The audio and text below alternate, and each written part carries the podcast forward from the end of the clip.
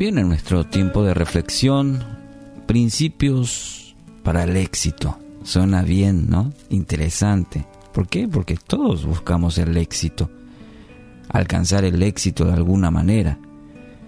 Hoy le comparto cuatro consejos, principios en la palabra de Dios eh, que le puedan orientar al éxito la manera de Dios, que es muy importante y muchas veces diferente a la manera en que nosotros conceptuamos el éxito.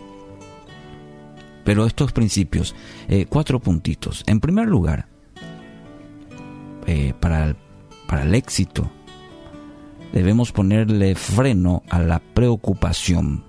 Poner freno a la preocupación. Filipenses 4, 6 y 7.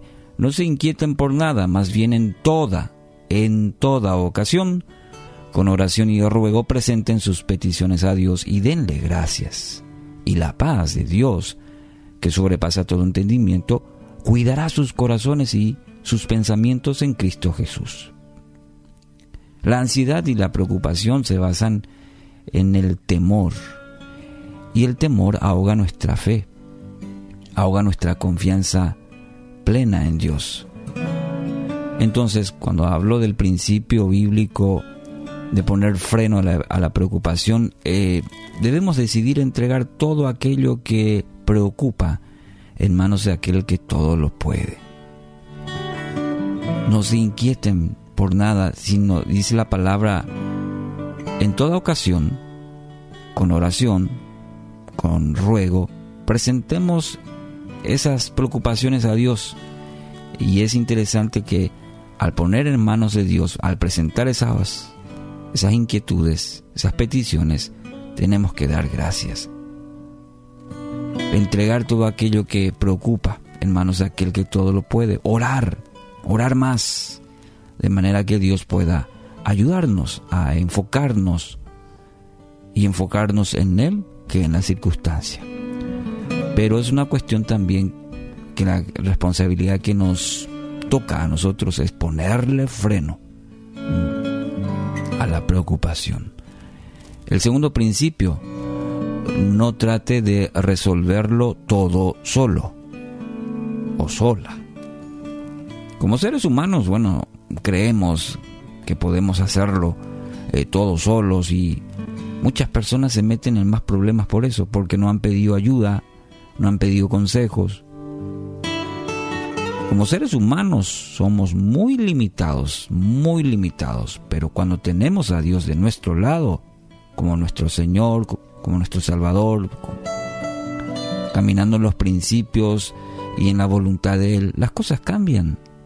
Entonces deje de luchar solo y permita que Dios sea parte de su vida y traiga, el equilibrio que necesita.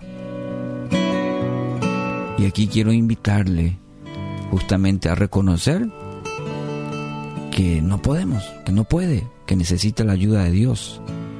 Reconozca su condición, su condición de pecador, arrepentirse y pedir que realmente Dios sea el dueño, el Señor Ñandeyara de nuestra vida.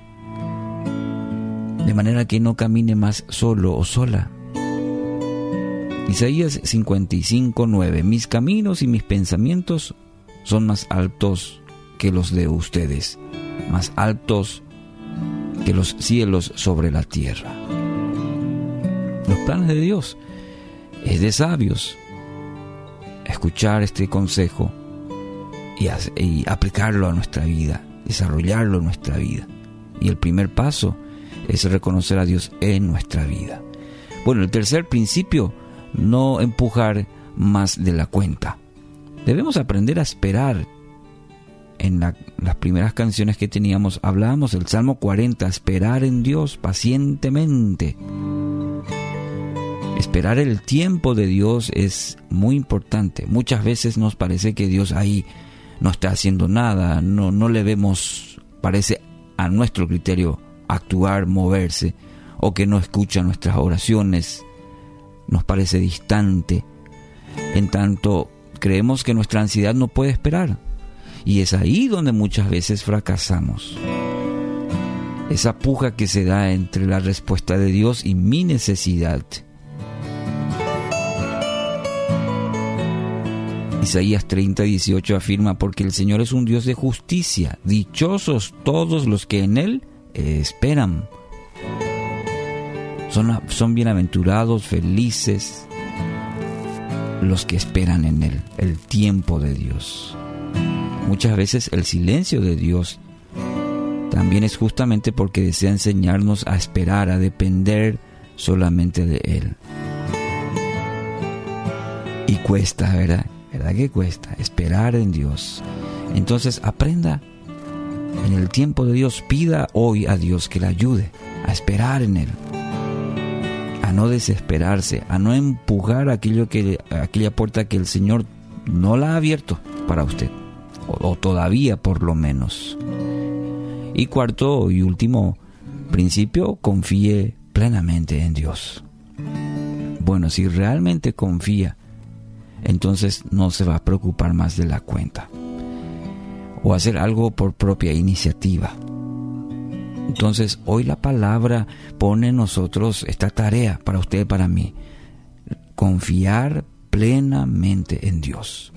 Proverbios 3:5. Confía en el Señor, como dice, de todo tu corazón y no en tu propia inteligencia. Reconócelo en todos tus caminos y Él allanará tus sendas. Hay gozo y hay paz cuando esperamos en el tiempo de Dios. Confíe. Está difícil, confíe. Está desanimado, hoy confíe en Dios. De todo corazón. Reconozcan esta mañana los caminos de Él y que Él haga sendas, surcos en su vida. Así que hoy permita, permita que, que Dios le, le dirija hacia sus planes. En tanto usted decida confiar, ponga en manos de Dios su Espíritu Santo como brisa en esta mañana, lo, lo renueve, lo renueve, lo lleve a sus planes y descanse en Él, espere en Él. Es la mejor decisión que hoy puede tomar.